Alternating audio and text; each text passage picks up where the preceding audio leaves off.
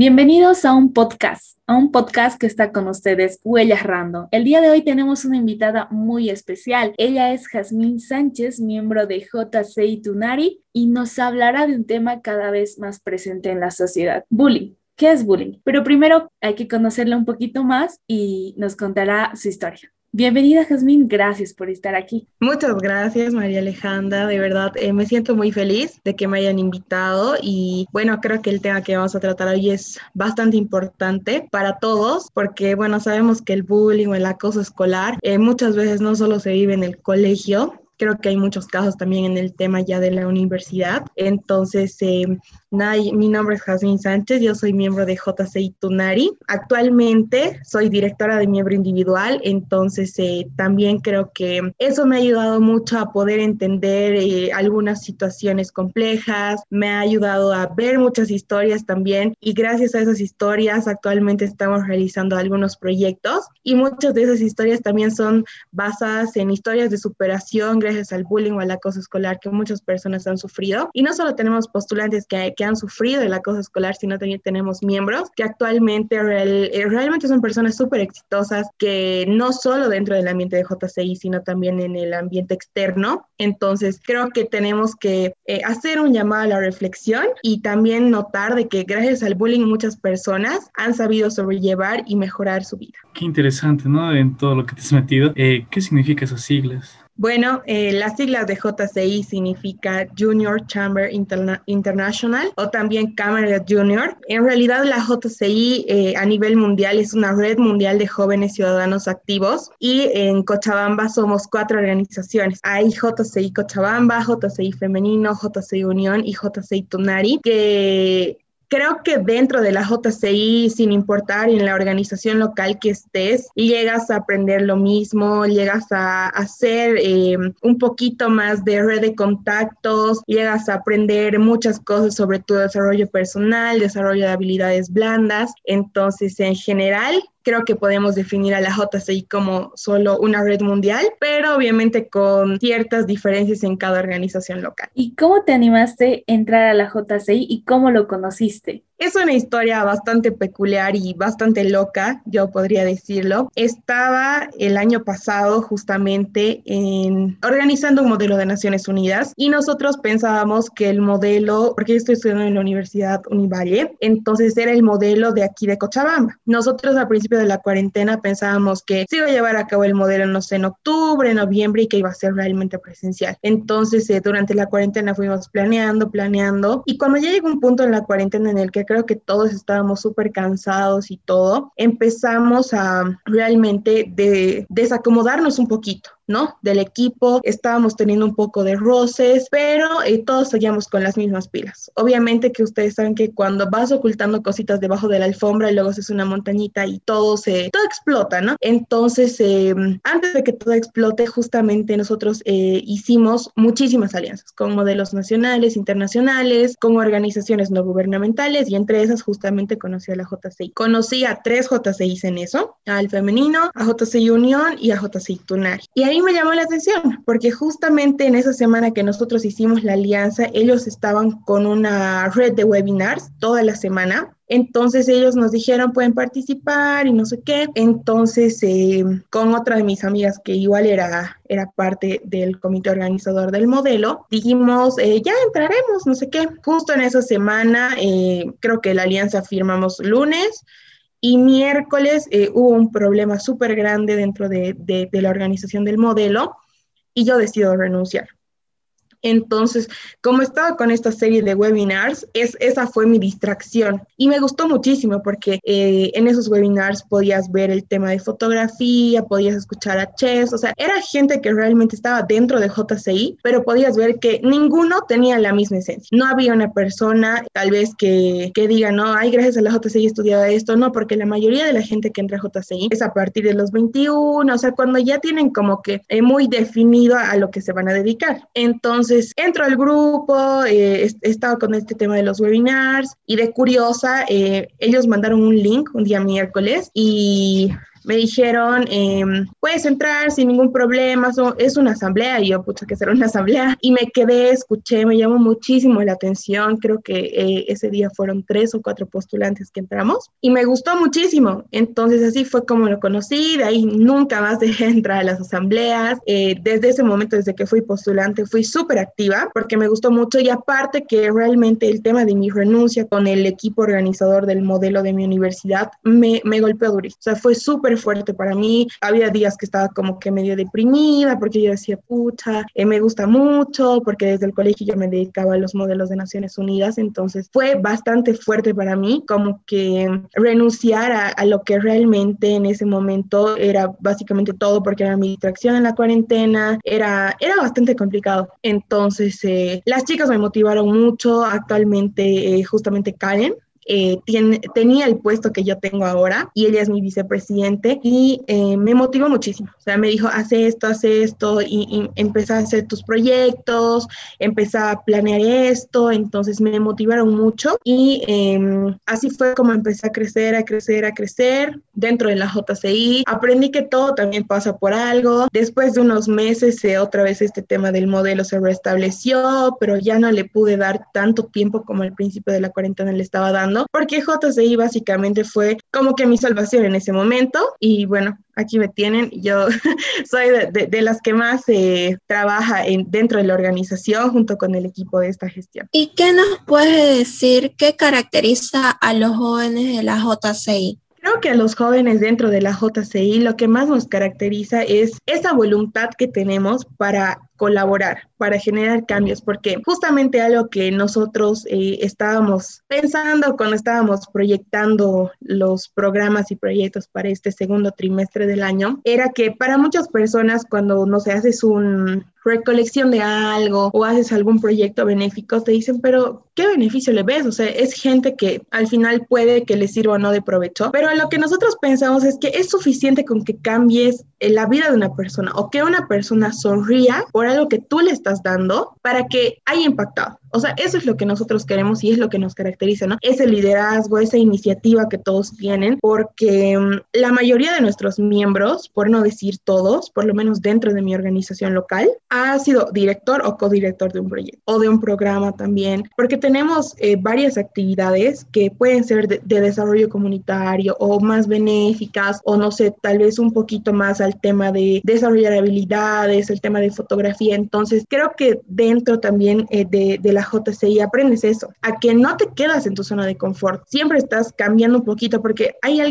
que te llama la atención y dices, ya, aprenderé esto más. Entonces, eh, yo la verdad estoy estudiando derecho, pero dentro de la JCI ya he aprendido muchas cosas que no tienen nada que ver con mi carrera y que me han enseñado mucho. Entonces, creo que eso también es nuestra esencia. De la forma en que hablas de JCI es muy, muy interesante y tal vez para nuestros oyentes del podcast que quisieran ser parte de JCI, ¿cuál es el proceso para poder ser un miembro? Bueno, el proceso para ser miembro de JCI, Tunari por lo menos, es que estés en el rango de edad entre los 18 y 40 años, es decir, si, si tú ya tienes 20 y tienes miedo, no, tú te lanzas al éxito sin ningún problema. Eh, también es asistir a una de nuestras asambleas, nuestras asambleas las hacemos los días miércoles. A veces las hacemos a las 7 de la noche si es presencial, pero las hacemos presencial virtual porque sabemos que es un poco complejo el tema de la pandemia. Entonces igual hay un número limitado de personas que pueden ir a la asamblea presencial. Y en caso de que es, totalmente virtual, entonces la hacemos desde las 8 de la noche. Esos son los únicos requisitos. Todos nuestros postulantes tienen derecho a voz porque sabemos que hay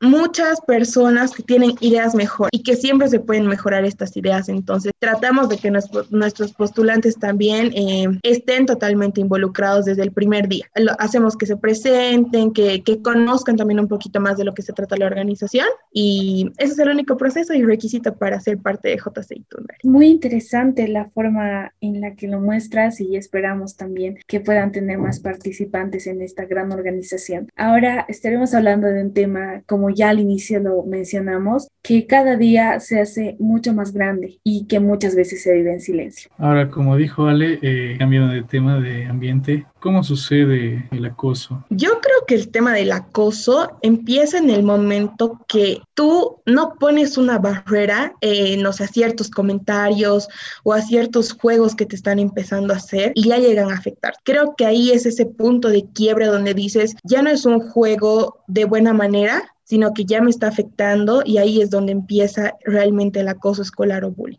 Y para ampliar más nuestros conocimientos, ¿qué tipo de acoso escolar conoces? Bueno, yo conozco eh, primero y creo que es el que ahora se está llevando totalmente, que sería el, eh, el ciberbullying. Eh, también conozco el acoso verbal, el acoso físico. También creo que ya cuando llegamos a un extremo un poquito mayor, se da el acoso sexual también. Entonces creo que esos son los fundamentales y los que yo por lo menos he podido escuchar o vivirlos de cerca gracias a algunas personas que, que han sido cercanas a mí durante mi vida del colegio. ¿Y será que nos podrías explicar a grandes rasgos de qué trata cada uno? Claro que sí. Bueno, en el ciberbullying sabemos que actualmente con el tema de las redes sociales eh, ha sido muy complicado como que llegar a frenar, eh, que muchas personas por, por la irresponsabilidad que a veces tienen en redes sociales eh, llegan a entablar relaciones, ¿no? Personales con, con otras personas y sabemos que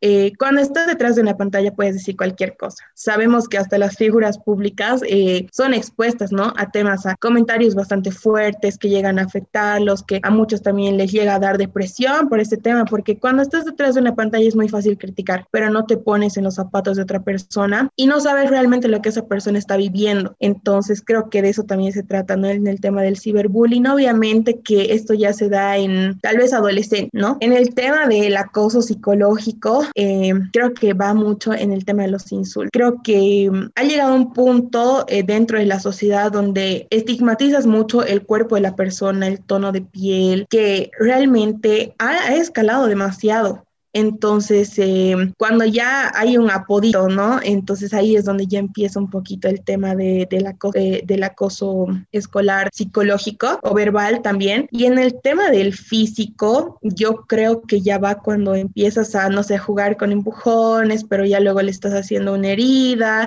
Y eso más se da en el colegio, ¿no? Cuando eres niño y, tú piensas que tus amiguitos quieren jugar, pero realmente lo están haciendo a la mala. Entonces, eh, creo que hay una delgada línea entre el juego y ya donde empieza el acto. Y en el tema del acoso sexual, creo que ya en ese sentido es ya cuando estás, ¿no? En la, etapa de secundaria, que como que te están mirando mucho, como que otras hacen que te están tocando sin querer, entonces eh, creo que eso ya es un, es un poco más complejo, a veces hasta darse cuenta, porque hay muchas personas que lo viven eh, hasta cuando están en una relación sentimental y tú piensas que es normal, pero al final cuando te das cuenta sabes que no lo ha sido y que realmente realmente las consecuencias después psicológicas que te, que te dejan, o sea, son, son increíbles y muchas veces son irreparables para otras personas. ¿Crees que los estereotipos son como la causa para llevarnos a lo que es el bullying, el acoso escolar, entre otros? Yo creo que en un cierto punto sí influye bastante porque, bueno, sabemos que eh, con este tema, por ejemplo, del físico o del tono de piel, es como que muchas veces cuando eres niño, tú vives en un mundo ideal. O sea, creo que todos, por lo menos en algún momento de nuestra vida hemos querido, no sé, en el tema de las chicas, por ejemplo, un novio que sea alto, guapo, eh, que, que, tenga ciertos rasgos físicos, que ojos verdes. Entonces, creo que mm, es estigmatizar mucho a una persona y cuando realmente te das cuenta, estás en otro ambiente y no quieres salir de eso, es donde empiezas, ¿no? Entonces, creo que también en este tema de los estereotipos es muy importante que, por ejemplo, los papás puedan enseñar desde muy pequeños a los niños a ser inclusivos y muchas veces nosotros tenemos comentarios o racistas o discriminadores que lo tomamos a broma. Realmente creo que eso a todos nos ha pasado en algún momento de nuestra vida y que luego con el tiempo lo vamos normalizando. Entonces creo que es muy importante también eso Y es esa delgada línea que tú ya rompes cuando se te hace costumbre, cuando ya llegas a afectar a otra persona, cuando ya estás criticando a otra persona, cuando se te hace costumbre decir, ay, porque tiene ese color de piel debe ser así, o, o porque tiene tatuajes debe ser así. Entonces, eh, muchas personas lo toman como, ay, es una crítica constructiva, pero te das cuenta que no es una crítica constructiva y que realmente a la otra persona sí le está afectando. Entonces, eh, yo creo que eso ha sido también fundamental, el tema del estereotipo, para que actualmente el tema del bullying esté arrasando con todo y afectando a tantas personas. Algo que te quiero preguntar, eh, ¿sufriste bullying? Yo creo que en el colegio sí, pero creo que no ha sido tan grave como eh, hubiera sido porque justamente eh, al principio les contaba que mm, puse un límite. O sea, realmente creo que es muy importante que te des cuenta cuando ya te está afectando, cuando ya eh, realmente esos comentarios tú te los estás empezando a creer. Entonces, eh, por ejemplo, mm, contándoles así a grandes rasgos, en el colegio, o sea,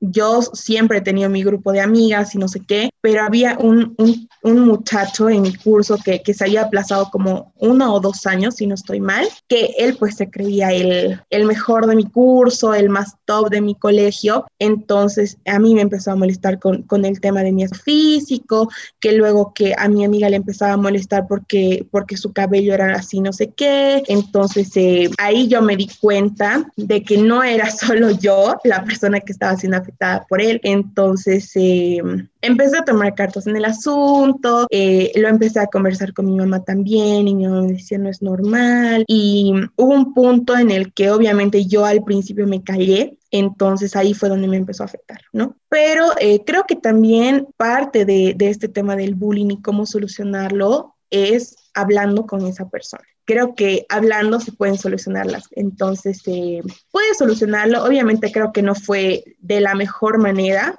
porque sí se, se, tuvo que involucrar un poquito en el tema, por ejemplo, de nuestro asesor de curso, porque al final era mayor que nosotros, ¿no? Entonces, eh, como él ya, ya había vivido, digamos, nuestro curso, entonces obviamente nosotros muy, como que muy de su edad no éramos y tampoco podíamos ponerle un alto como realmente se le tenía que poner. Entonces, fue un poco complejo, pero no duró más de seis meses, pero igual llegó a afectarme de cierta manera. ¿Y ¿Cómo crees que podemos identificar que ya no es un juego común, o sea, que, que ya se convierte en acoso? Yo creo que la mejor manera de identificarlo es uno, cuando ya te está empezando a afectar y realmente tú te lo estás empezando a creer. Es cuando ya eh, tú ya, ya, ya estás pensando en otras cosas, cuando ya, ya estás pensando, ¿realmente será? Que soy así, o cuando ya directamente ni siquiera dices ese será, cuando dices soy así, como la gente me está estigmatizando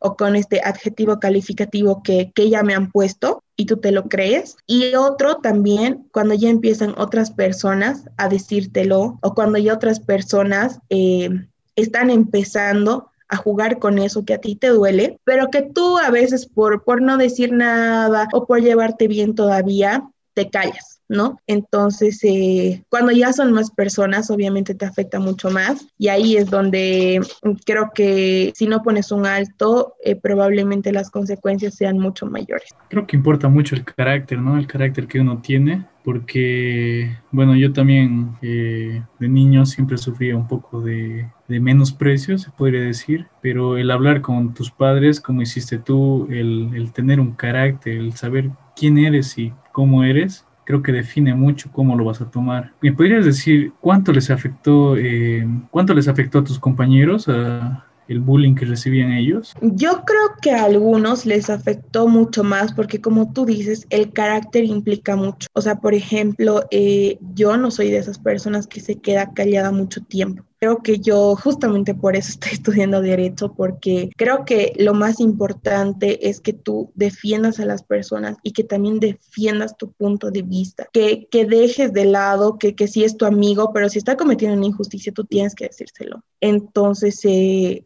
algunos de, de, mis compañeros sí les afectó mucho que hasta tuvieron que cambiarse de colegio. Y, por ejemplo, al siguiente año eh, el muchacho seguía en mi curso Obviamente, él y yo ya teníamos una relación muchísimo más lejana, pero eh, justamente había una persona que era una de mis compañeras que entró el siguiente año de, de, lo que pasó conmigo y empezamos clases en febrero y abril ella se cambió de colegio. Y Después, o sea, nos dijeron que, que, había sido un problema familiar y no sé qué, pero después ya hablando con ella un poco más internamente, sabíamos que era el, por el tema de bullying, ¿no? Obviamente otras personas eh, de las que sufrieron bullying eh, solucionaron el problema, le seguían hablando normal, pero habían otras personas como yo que hemos preferido tomar distancia porque si no estás sacando algo de provecho de tu grupo de amigos o de uno de tus amigos, creo que no estás en el lugar indicado, porque de eso se trata también cuando tienes, por ejemplo, un grupo de amigos o dos o tres, de que puedan sacar algo de provecho entre todos y que puedan aprender los unos de los otros. Entonces, lo mejor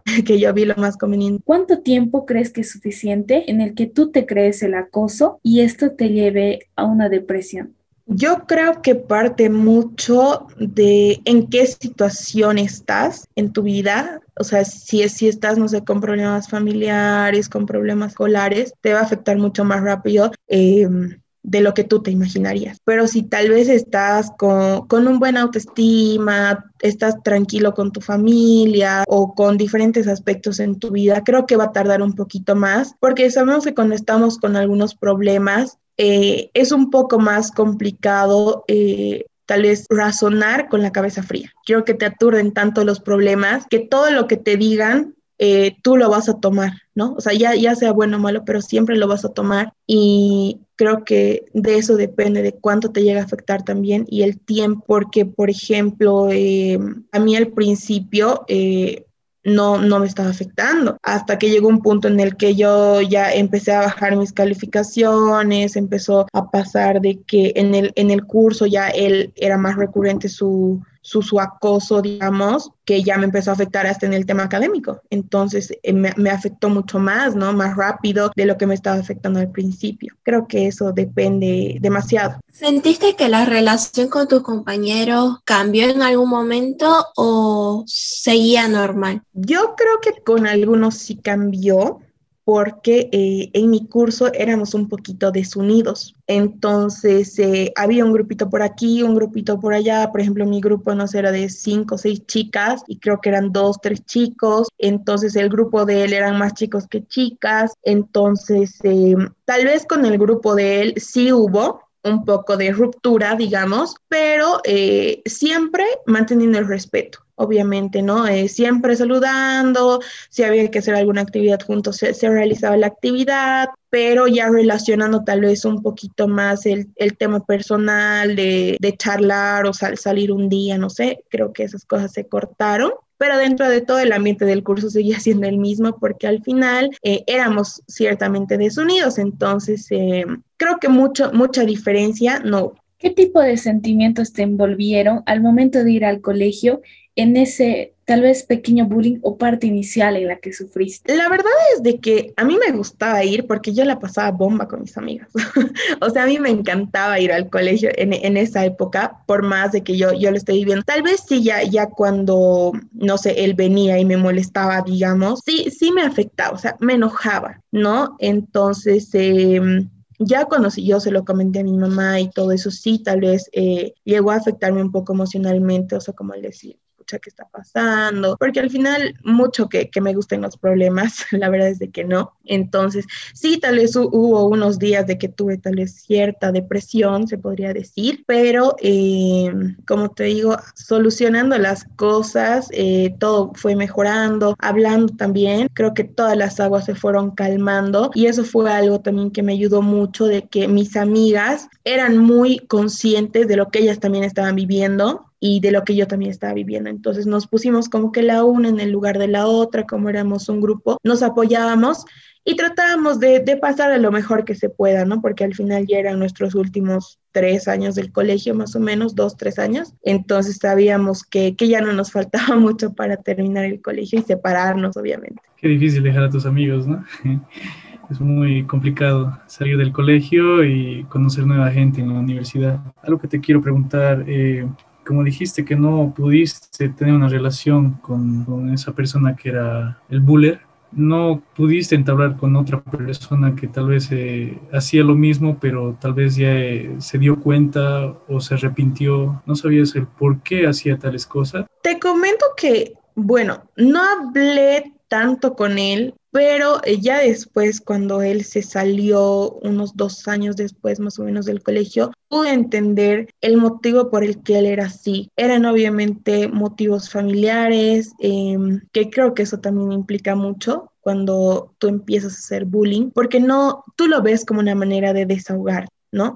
Tú ves como tus inseguridades, tú las reflejas en otra persona y tú vas y criticas a esa persona y haces que esa persona se sienta mal y, y se lo resaltas todo el tiempo, pero en el fondo creo que es lo que tú también estás sintiendo y las inseguridades que tú tienes. Entonces, eh, pude comprender un poco Tampoco le guardo rencor ni nada porque gracias a esa persona creo que aprendí a ser una persona más fuerte y realmente eh, me volví muchísimo más productiva después de eso porque yo quería conocer más personas, eh, empecé a, a, salir un poquito de mi zona de confort, empecé a hacer nuevas actividades, entonces ahí también en ese transcurso de conocer nuevas personas eh, pude conocer justamente a una de mis amigas que es ahora. Ella me decía yo en el colegio era o sea, súper, súper buleada y después yo pasé a hacer eso, ¿no? Entonces ahí te das cuenta también de, de, la otra cara de la moneda, que ya es cuando a una persona ya le afecta tanto que esa persona dice yo voy a hacer lo mismo. Y probablemente lo haga conscientemente o probablemente no lo haga conscientemente, pero sí pude ver eh, cómo ella cambió y actualmente pues es una persona súper increíble. Y justamente está estudiando psicología, entonces eh, ella me dice, me, arrepiento mucho, pero pude realmente darme cuenta de cómo eh, te llega a afectar tanto este tema del bullying y cómo también llega a afectar a otras personas, porque ella, por ejemplo, en el colegio, cuando ella era la que hacía bullying, se quedó sin amigos. Entonces eh, me dice, no, no sabes cuánto me afectó y eso es algo que también pude darme cuenta de que siempre tienes que ponerte en la postura de otra persona. Por más de que esa persona te haga daño, siempre tienes que ponerte en sus zapatos y pensar qué es lo que le está pasando para que él o ella quiera hacer tanto daño a los demás, ¿no? Entonces creo que eso también pude aprender de toda esa experiencia. Qué interesante. Ah, hablando del acosador como tal, ¿crees que hay una forma de prevenir esto? de parte de ellas? Yo creo que la mejor manera de prevenir es que vivamos conscientemente. No importa la edad que tengas, si tienes 10 o si tienes 20, no importa. Creo que es ser consciente con todo lo que haces y dices, porque estamos acostumbrados a lanzar cualquier palabra y luego pensar y decir, pucha, que no diga eso. Pero eh, yo aprendí realmente a ser muy consciente, conocer mis límites, conocer eh, también el tema de la asertividad, que es demasiado importante, el tema de la asertividad realmente es cómo tú le estás diciendo a alguna persona, si tu intención es decirle algo realmente productivo, pero lo dices en un tono medio que malo, ahí ya estás mal, digamos, ¿no? Y la otra persona lo va a tomar a mal. Entonces, creo que la única receta tal vez para prevenir este tema del bullying, que tú no te conviertas en una persona que hace bullying, es que vivas conscientemente y pensando siempre en los demás y siendo empáticos. ¿Cuándo es una pelea consentida así con juego y otra que puede ser directamente acoso? ¿Y cómo diferenciarlos? Yo creo que es una pelea un juego cuando, cuando tú eres consciente de eso y cuando tú también eh, estás tomando a juego y no sé, por ejemplo, cuando te estás empujoneando ¿no? en el colegio era re eh, común eso, por lo menos en mi curso, que eh, nos estamos empujoneando y te lastimas sin querer y todo eso, y ya llega a ser un acoso cuando realmente viene alguien, te empuja y no sé, te, te puede partir una ceja o te puede llegar a hacer alguna herida o no sé, te puede lastimar realmente y que no sé, al día siguiente tengas que estar usando una venda. Y eso también implica mucho que el juego es pues de vez en cuando, ¿no? No, no todos los días te vas a estar empujoneando con tu amigo o con tu amiga, pero cuando ya es un acoso, sabes que ya es como que viene la persona y te, o viene la persona y, y, te ha hecho caer, ¿me entiendes? Entonces eh, ahí ya, ya, ya ves que es un problema y ese es otro foco rojo súper importante, ¿no? La, mm, cuán recurrente es esto, lo que te está haciendo, cuán recurrente es el insulto que te está dando, cuán recurrente es eh, los empujones, patadas o lo que sea que te esté haciendo, porque ya cuando es recurrente a la gente se te hace una costumbre, es, es como una rutina, es como cuando tú aprendes a despertarte a las 6 de la mañana y haces lo mismo, no te levantas, no te pones tus zapatos, vas al baño, es lo mismo. Para las personas que, que realizan bullying, es esa misma rutina que ya, ya saben a quién le van a ir a molestar, ya saben qué cosa te van a hacer o qué cosa te, te afecta realmente, porque hay otras personas que cuando les hacen bullying hasta se ponen a llorar, entonces eh, ellos ya como que te analizan y conocen ese punto débil, ¿no? Creo que ya lo mencionaste, es importante tener un carácter fuerte y mantener siempre tu autoestima. ¿Cómo crees que uno se puede recuperar de ese acoso? Yo creo que te puedes recuperar eh, apoyándote mucho, tal vez, en una persona que confíes. O sea, no, no importa si es tu mamá, tu papá o no sé, tu vecino, pero creo que es muy importante que recurras a esas personas y que realmente te des cuenta si la persona a la que vas a recurrir contándole ve con la misma gravedad que tú el asunto. Porque muchas veces cuando tú le cuentas a una persona eh, algo que te está pasando y esa persona lo minimiza, ahí hay otro problema. Eh, hay personas que te dicen, ay, pero es, es, un juego, ¿qué te pasa? O sea, pero realmente tú estás afectado. Entonces, eh, creo que implica mucho cuán madura puede ser esa persona o cuán responsable puede ser esa persona también para que te pueda ayudar, porque sabemos que no, no todas las personas ven con buen ojo, por ejemplo, el tema de ir al psicólogo y prefieren contárselo a otra persona que recibe consejos y que saben que esa persona es madura y consecuente. Entonces, eh, también creo que eso es fundamental. Eh, que los papás también lleguen a generar y cultivar esa confianza que tienen que tener los hijos o los hermanos mayores, por ejemplo, ¿no? Que si les pasa algo te puedan contar, porque hay muchos casos que realmente han terminado mal, que por, por un tema de, de que no saben a quién recurrir, por un tema de que dicen, si le cuento a mi papá, mi papá me va a decir, ay, eres un débil. Por ejemplo, escuchaba algo así con, con una persona que es un poco cercana a mí y me decía, o sea, cuando yo le decía a mi papá, me acosan en la universidad, o sea, mi papá me decía, eres un débil. Y realmente yo no lo veía así, pero mi papá lo minimizaba. Entonces eh, yo me quedé así hasta que realmente mi, mejor amigo, él me dice, no, mi mejor amigo eh, me dijo, no, no está bien, esto realmente es algo grave. Entonces ahí fue donde él también recién se empezó a restablecer, empezó a volver a ese punto donde él lo veía grave y así él también se pudo ir recuperando. Entonces creo que eso es fundamental para que todos eh, en algún momento cuando suframos bullying eh, podamos fortalecer y sacar lo, mejor que puedas de, esa experiencia. O sea, sabemos que todas las experiencias de acoso son malas, pero siempre tienes que sacarle lo bueno. Entonces creo que por eso yo les comento que mi carácter también gracias a eso se ha ido formando porque yo era pues de las que se callaba. Entonces eh, hasta ese punto, si sí no era ella tan callada, eh, todavía seguía haciendo un poquito y aguantaba algunas cosas, pero ahora no, y es preferible ser frontal con la gente y decir, oye, me está afectando o oye, me está lastimando lo que me estás diciendo, a quedarte callado y guardártelo y guardártelo, porque muchas veces de eso también se genera un rencor, ¿no? Y al final cuando tú tienes rencor hacia una persona, o a varias personas, la única persona que se afecta eres tú mismo. Entonces eso también parte mucho de cuán consciente eres y que también tienes que saber disculpar a las personas, ¿no? Porque no sabemos el trasfondo del por qué están haciendo eso. No sabemos qué es lo que sufren ellos ni lo que sufre uno mismo, pero te comento, ¿no? Que aún dando el, el, apoyo, el apoyo psicológico, diciéndole, sabes qué, yo estoy contigo, yo te voy a apoyar cuando alguien te moleste, aún así no te cuentan, no te cuentan tus hermanos, no te cuenta nadie, es lo, es, lo, es lo triste. Cuando ya pasa, pasa un montón de tiempo y recién te cuentan y dices, pero ¿por qué no me has contado? ¿Por qué no me dijiste si yo siempre te di apoyo? Porque yo soy hermano mayor y yo, yo soy así como que cualquiera que se meta contigo, garras y dientes, digamos, ¿eh?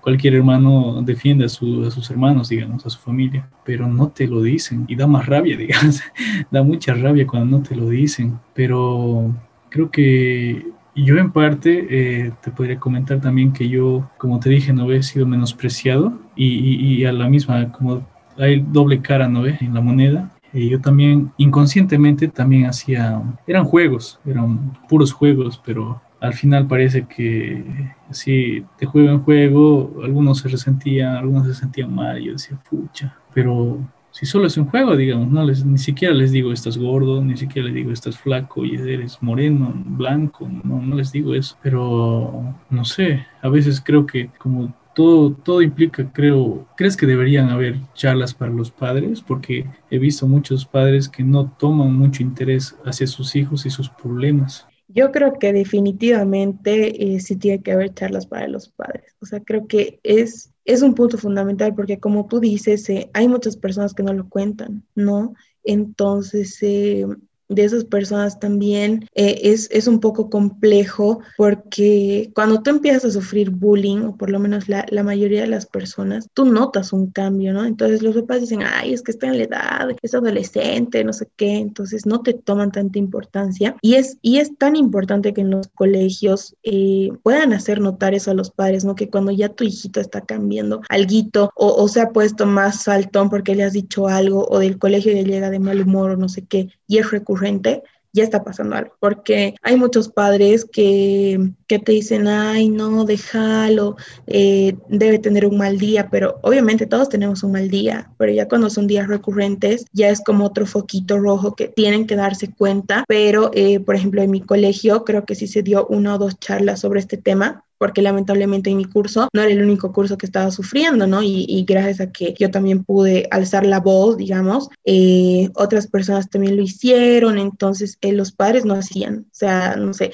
se invitaban a unos 60 eh, padres, asistían 10 o 15, ¿no? Entonces creo que también es como una llamada de atención para ellos porque al final em, te arrepientes, ¿no? Y dices, ¿por qué no me he dado cuenta? O, o, le dices, ¿por qué no me has contado? Entonces también parte mucho de cuánta responsabilidad tienen los padres hacia la educación de los hijos, hacia la salud mental, porque sabemos que en el tema de la salud mental, por ejemplo, el tema de autoestima, hasta ahora, ¿no? Eh, es como que un poco complicado tocarlo porque muchos de nuestros padres probablemente hayan sufrido violencia por parte de nuestros abuelos. Entonces eh, son, son un poco duros o son un poco cerrados. Entonces, eh, creo que estamos en la época de poder cambiar y que los padres también eh, puedan cambiar en ese sentido y darse cuenta que hasta a veces los comentarios que te dice tu mamá o tu papá como que te afectan, ¿no? Y creo que puede ser como aprender y aprender, ¿no? O sea, tú aprendes de tu hijo, tu, tu hijo aprende de ti, porque mm, se pueden dar esos casos, o sea, eh, muchas veces los padres piensan de que porque tú eres menor, eh, ellos no te pueden enseñar o tú no les puedes enseñar, ¿no? Entonces, em, yo creo que también se tiene que dar eh, el tema de salud mental en los colegios, que es fundamental el tema del amor propio, de no creerte las cosas que, que realmente te, te está diciendo la gente externa, porque al final no saben lo que tú vives y no saben tu situación, ¿no? Y por ejemplo, en el tema del menosprecio, ahora se da mucho en el tema socioeconómico y, y es increíble cómo hasta niños que realmente eh, están empezando, digamos, su etapa, no sé, están entre sus 12, 13 años, eh, tienen comentarios súper fuertes, tienen comentarios clasistas, racistas, discriminadores, que desde ahí ya te das cuenta de, o, ya tienes un antecedente de cómo probablemente va a ser cuando esté en secundaria o cuando esté en la universidad, ¿no? Entonces, eh, creo que es fundamental que todos puedan, eh, si es que no se dan ese apoyo en colegios, que puedan buscar otro tipo de apoyo con, no sé, con alguna persona externa, un psicólogo o tal vez eh, recurrir a algunos programas gubernamentales que, que bueno, por el tema de la pandemia creo que se han paralizado un poco, pero tomar en cuenta e-, ese, ese tipo de, cosas, ¿no? Programas que se dan para que puedas reflexionar y aprender sobre todo lo que pasa a nuestro alrededor y a veces uno no se da cuenta porque vivimos en otro mundo, vivimos ocupados o vivimos trabajando, entonces eh, mover un poquito tu ojo para mirar a un costadito no, no está mal. ¿Qué piensas acerca de que los mayores, por así decirlo, esto cambiando completamente de contexto, nos dicen la generación de cristal porque tenemos problemas muy a seguido, que no aguantamos ciertas cosas por las grandes estadísticas de suicidio. ¿Qué piensas acerca de eso? ¿Por qué la generación de cristal? ¿Crees que eso nos da honor o está completamente fuera de lugar? Yo creo que es un 50-50. Es que, por ejemplo, em, he visto algunas personas que, no sé, o sea, te, te, hablan ahora con el lenguaje inclusivo y se ofenden. O sea, mm, son cositas muy pequeñas que como que ya, ya, ya están haciendo un alboroto de eso, ¿no? Entonces, eh, yo creo que alzar la voz no está mal, pero como tú dices, los adultos lo toman como que muy, como que muy mal, lo toman a veces, eh, ay, ¿qué, está hablando? Eh, ya, ya se está ofendiendo y no, creo que en este tema, por ejemplo, de, nuestra generación, por lo menos, es la generación que realmente alza la voz y es la generación que está abriendo los ojos. Entonces, juzgar también eh, y, esto va para la gente mayor, ¿no? Juzgar, em, creo que está por demás, ¿no? O sea, como que hay comentarios que están fuera de lugar y realmente, eh, por ejemplo, en, este tema del acoso, cuando ya tú le dices, por ejemplo, no sé, a tu abuelo, me están haciendo esto y él te dice, ay, no, de todo te ofendes, ¿qué te pasa? Eh, como que tú ya te cohibes, ¿no? Te cierras. Y es lo mismo en el sentido, por ejemplo, de, los suicidios, ¿no? Que hay em, una tasa bastante alta, pero cuando tú lo comentas, y es como que ya hay gente que como que se alarma o, o prefiere como que decirte, creo que no es adecuado que toques ese tema, ¿no? Pero creo que hay ciertos puntos de la vida donde sí tienes que tocarlos y tienes que sacarlos a relucir porque es muy importante. Es lo que estamos viviendo ahora. No, no podemos tapar el sol con un dedo. Ese es el punto, que se tiene que alzar la voz, se tiene que decir, o sea, hay tantas cosas que actualmente están pasando, por lo menos dentro de nuestro país y pues, a nivel mundial es peor, el tema de feminicidios, suicidios, violencia, eh, el tema hasta de, de adicciones, o sea, no, no pueden decir, ahí eres generación de cristal y te ofendes de todo, cuando estás contando la realidad de tu generación, cuando ves como jóvenes de tu edad que tú has conocido se están destruyendo por adicciones, que gente lo ve como, ay, no, es que eso no se puede tocar, ese tema es muy delicado, no, es, es el momento de abrir los ojos, es el momento en el que todos nos demos cuenta de lo que pasa y es el momento en el que también tú como adulto puedas ayudar y puedas poner un alto si es que ves que alguien está pasando por eso. Porque decirle, está fuera de lugar tu comentario o, o no, no estás hablando bien o no estás enterado o, o en los peores casos, ¿no? Que, que te dicen, eh, tú eres menor, tú no deberías hablar, o sea, tú, o sea, no, tengo que alzar la voz y tengo que hacer ver la realidad en la que estamos viviendo, ¿no? Entonces, eh, creo que en ese punto sí eh, también tenemos que tener un poco de educación y es algo que siempre digo. Si tú faltas al respeto cuando eres una persona mayor y le estás faltando el respeto a una persona menor, no esperes que esa persona menor te respete a ti, porque respetos guardan respetos y lamentablemente em, todavía vivimos ¿no? en esa sociedad de que cuando estás hablando en la mesa, digamos, y, está tu abuelo tu abuela, te dicen cállate y tú te callas. Entonces, no, con respeto, obviamente le puedes decir tengo y puedo comentar, entonces así también otras personas pueden aprender a tu alrededor, no sé, personas que son más chiquitas que tú, o hay algunas personas mayores que realmente tienen esa mentalidad abierta y decir, capaz lo que está hablando me puede funcionar y me puede servir, ¿no? Entonces, eh, creo que es lo más importante. Creo que em, que nos llamen generación de cristal podría ser tal vez un, una tergiversación que se está usando, porque obviamente hay jóvenes de nuestra edad que son demasiado extremistas con algunos temas. En tu colegio, después de que sucedió todo esto, recién los profesores comenzaron a trabajar acerca del tema del bullying o ya hablaban de eso? ¿Lo tomaban como un tabú? Yo creo que algunos sí lo tomaban como un tabú, ¿no? Porque obviamente otros sí se daban cuenta y no decían nada. Otros em, Sí, como que te llamaban la atención, ¿no? O sea, le decían como que joven, eh, como que, no sé, cállese o, o, vuelva a su lugar y cosas así, ¿no? Pero realmente de, después de todo lo que pasó y tomando en cuenta que no solo fue mi curso, empezaron a recurrir, por ejemplo, aquí en Cochabamba, eh, recurrieron al, a la Defensoría. Nos vinieron a dar un taller, también se habló con los profesores de ese tema, entonces eh, sí fue, digamos, como que te resaltó más y también a los profesores fue como que un jalón de orejas para ellos, porque muchos de ellos veían y no decían nada, ¿no? Entonces, eh, creo que ahí también eh, hay un punto por solucionar porque mm, los profesores a veces tienen métodos de, de, de, manejar sus clases que, que, no son los más adecuados o que cuando ven algo, eh, si, si, no les incumbe, por así decirlo, o si a ellos no les está afectando, se, se hacen de la vista gorda y listo. Entonces, eh, por suerte, después de ese problema, sí se tocó un poquito más el tema, eh, sí algunos de los profesores eh, te hacían reflexionar, te comentaban, no te decían, miren chicos, eh, algunas personas realmente hasta llegan a suicidarse por ese tema del acoso, entonces creo que al final em, le dieron la importancia que tenían que darle, pero obviamente se quedó hasta ese año, ¿no? O sea, les duró unos meses más, después ya terminó el, bueno, el, año escolar y al siguiente año ya. Creo que todo fue lo mismo y eh, Supongo que algunos habrán aprendido de eso, algunos no, pero por lo menos eh, sí hubo un cambio en esos meses que quedaban del año. ¿A qué edad piensas que existe más el acoso? Yo creo que inicia entre los 13, 14 años, más o menos como hasta los 16, ¿no? Ya, ya es en esa edad donde, bueno, algunas personas lo llaman la, la edad donde tus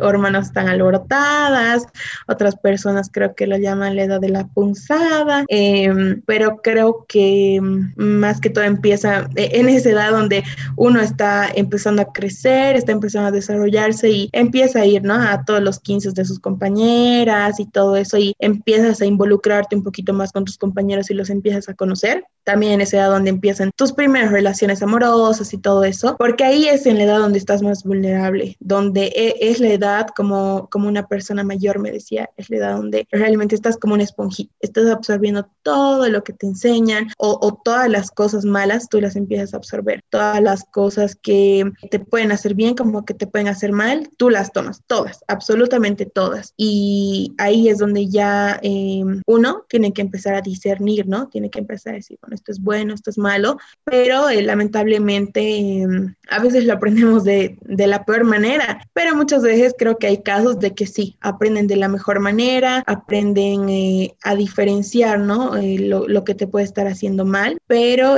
creo que no es el caso de, de la mayoría de las personas. Y tú tal vez por, por complacerlos y, darles las mejores cosas, eh, no te das cuenta, ¿no? Por, por estar lejos de ellos y estar trabajando, pero mm, la verdad es de que espero que, que ya no se maneje esa metodología de aprendizaje porque creo que daña mucho a las personas. Aparte de, de, hacerte aprender, que creo que no es la manera, daña mucho psicológicamente y probablemente eh, algunos se queden con esa idea hasta cuando tengan hijos y le digan ¿no? al profesor en unos años, le, le pegas con la regla para que aprenda, o, o, si el profesor quiere darles una sanción leve, eh, el padre incrementa esa sanción, ¿no? Sin saber las consecuencias psicológicas que le deja al hijo. Posiblemente muchos piensen que hay una línea delgada o tal vez no lo hay, pero ¿cuál sería esa diferencia o esa línea delgada entre alcanzar el libertinaje y la libertad en, el, en la relación que tienes con tus padres y en el concepto de respeto para portarte mejor? Yo creo que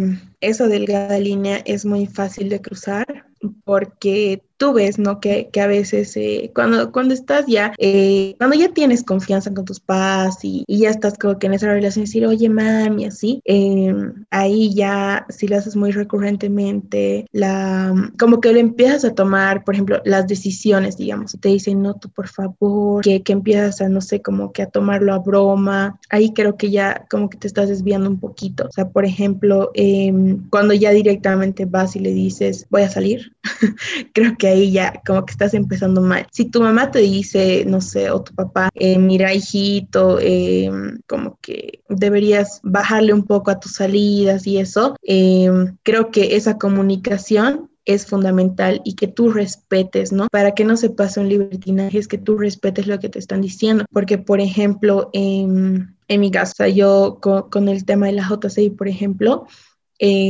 a principio de año se viaja mucho entonces eh, yo le digo a mi mamá, compro mi pasaje. Entonces ahí depende de mi mamá, me dice qué fecha, no sé qué. Entonces siempre trato de consultarle lo más posible, ¿no? Entonces ya cuando tú haces las cosas como si fueras una persona independiente, que tú te mantienes solo y todo eso, y no, y lo peor es que no te mantienes solo, digamos, ahí es donde ya está empezando el libertinaje o cuando ya... Eh, te estás pasando esa línea de respeto y directamente como que si, si te prohíben algo, tú ya te alteras, eso, eso ya, ya sabes que, que eso va por un mal camino. Y también eh, hay otras situaciones que, que, que, hay una en específico que, que yo le he visto de muy cerca, que ya es cuando desde niños, eh, no sé, están haciendo algo y tú le dices, ay, no hagas, hijito, o no sé, te pide plata para un dulce y, tú le dices no y te empieza a holgar tu bolsillo, ¿no? O empieza a agarrar tus cosas sin tu permiso. Ahí ya, ya sabes que desde ese punto ya tu hijo ya está siendo un libertino, ya, ya pasó al libertinaje porque no te respeta, no respeta tu espacio, no respeta tus cosas.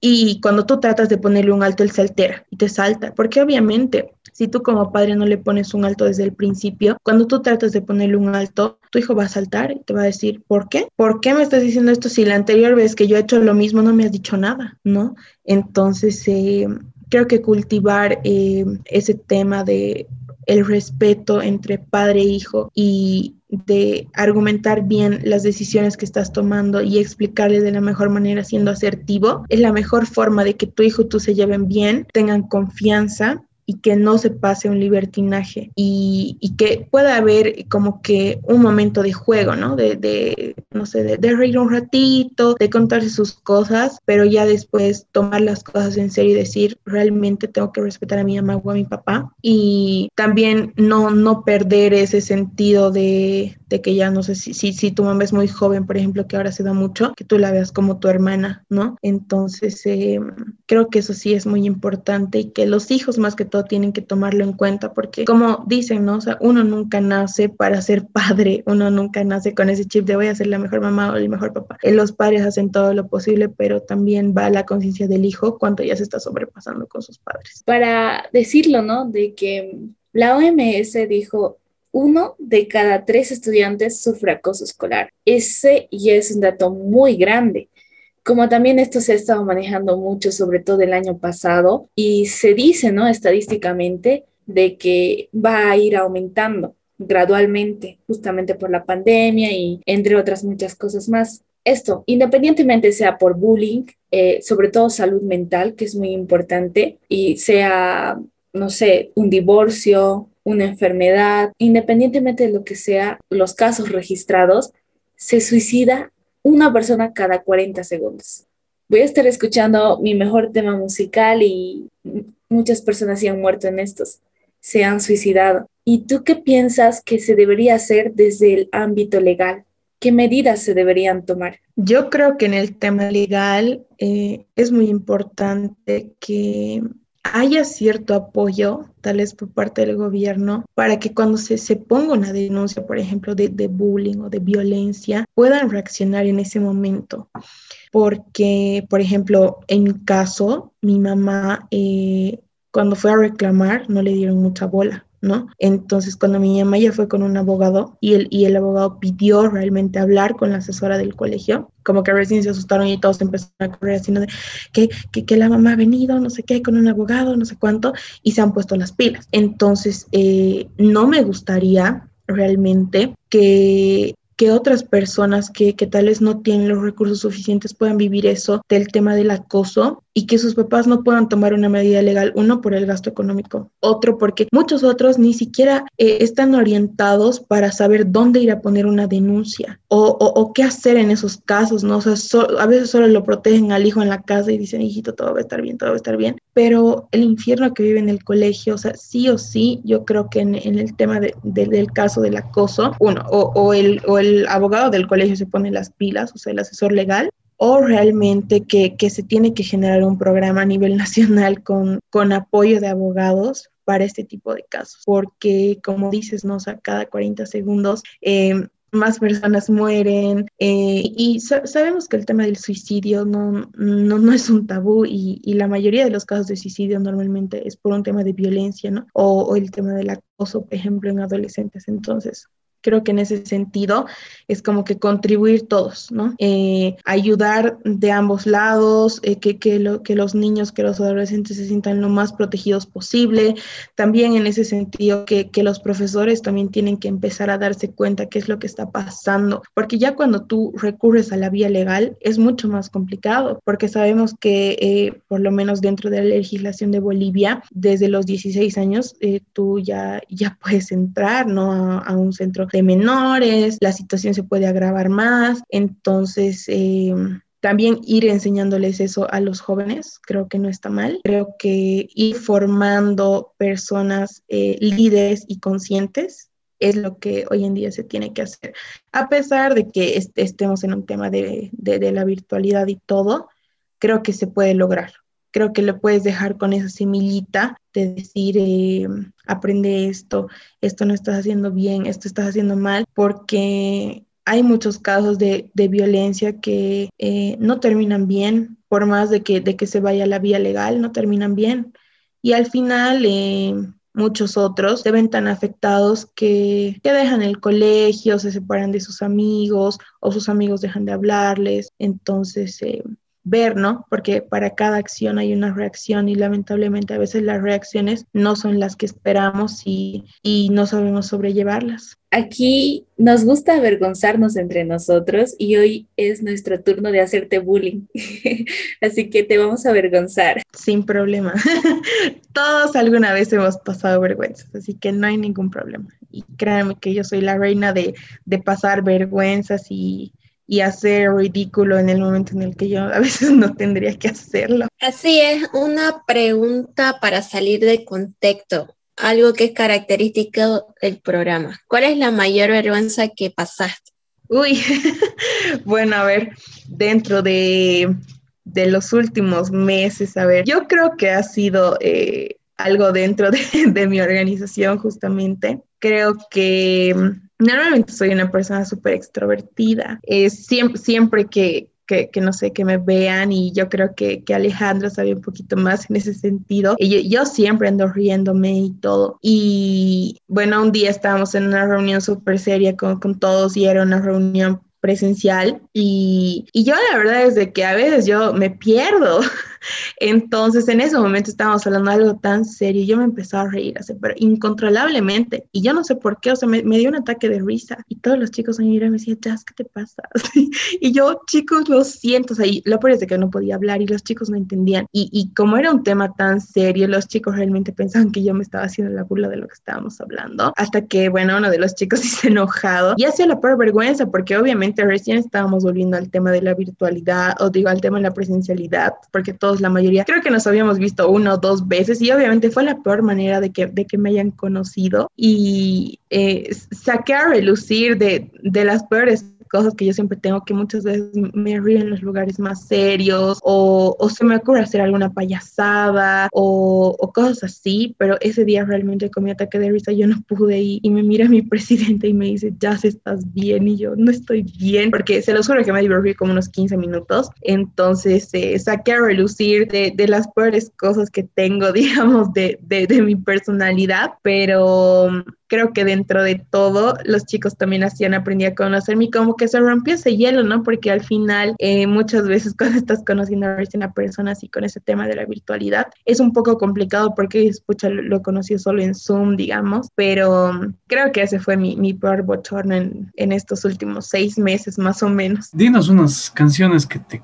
que te gusten, que siempre las escuches. Creo que tengo gustos bastante variados entre entre las canciones que más me gusta, creo que es Memories. Creo que esa canción es muy bonita. Eh, dentro de, las canciones más movidas que escucho, así para, para salir a fiestas, creo que es, a una que, que está escuchando mucho.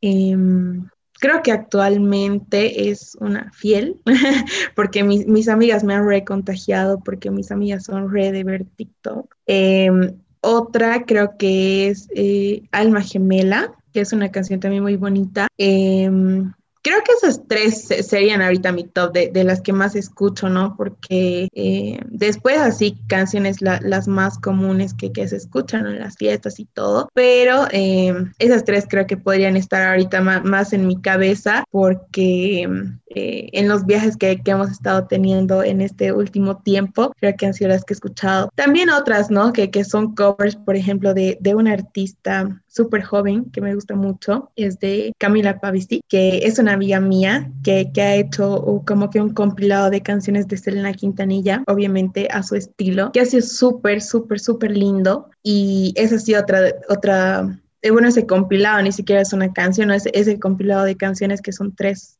dos o tres canciones, que ha sido muy bonito escucharlo y, y, de una persona que, que, que, tiene mi edad, ¿no? Entonces, eh, creo que esas serían tres canciones y el compilado. ¡Wow! ¡Qué bonito! Siempre nos gusta escuchar temas musicales y nos traen cosas importantes, nos recuerdan cosas bonitas. ¿Y cuál de ellas te llegó al corazón? Uh, yo creo que una de las canciones que, que realmente cuando, cuando la escucho es como que mm, no sé, como que me quedo ahí disfrutando de las cosas y normalmente siempre la escucho cuando estoy yendo eh, en carretera o algo, es Just the Way You Are. De, de, Bruno Mars. Creo que es una canción muy bonita que, que justo salió en, en, esas épocas donde pues todos éramos adolescentes y creo que fue de, de, las mejores épocas de mi vida porque creo que para todos la mejor época de, de, su vida en el colegio y bueno, para mí ha sido entre cuarto, tercero de secundaria porque he aprendido muchas cosas, ha sucedido esto del bullying y todo, pero eh, ya en los últimos años fue totalmente diferente. Me dediqué a muchas otras cosas, casi nunca pasaba clases, obviamente sí era responsable con tareas, pero en esos años que estaba tan ocupada haciendo otras actividades, escuchaba esa canción y era como que, wow, o sea, he vivido muchas cosas, he aprendido muchas cosas y con esa canción he podido, eh, es como que ver todo, todo ese proceso, ¿no? De una Jasmine que, que ha cambiado de tal vez ser un poquito más inmadura a ser un poquito más madura y esa canción es una de, de las mejores que, que, que, siempre, que siempre la voy a recordar y cada vez que la escuche voy a, voy a verme en, en una jazz del pasado, digamos. Como viste en Huellas Random, terminamos hablando de muchas cosas, como le dice el nombre. Iniciamos con el bullying y pues ya nos pasamos a muchas cosas más. Nos dio un gusto enorme tenerte aquí. Muchísimas gracias y como lo decimos, esperamos tenerte aquí una vez más porque sí sí ha sido una cosa muy hermosa charlar contigo y nada, más grandes logros en tu vida para ti. Muchas gracias chicos a ustedes por la invitación, de verdad. Eh, ha sido muy bonito poder charlar con ustedes también. Eh, creo que eh, hablar de, de temas importantes, pero tal vez con cierta informalidad, ayuda a que muchas personas puedan tomar conciencia, una de sus acciones y otras de, de, las cosas que están pasando, ¿no? Entonces, espero que la próxima podamos tocar algún otro tema así de, de importante, interesante, que bueno, yo, yo siempre voy a estar predispuesta a charlar con ustedes y nada, qué, qué mejor que conocernos eh, charlando de, de, temas que van a ser productivos para, para algunas personas. Muchísimas gracias. Terminamos con Huellas Random en un programa muy hermoso. Esperemos que les guste. Y bueno, sin más que decir, hasta el próximo sábado. Hasta la próxima. Chao.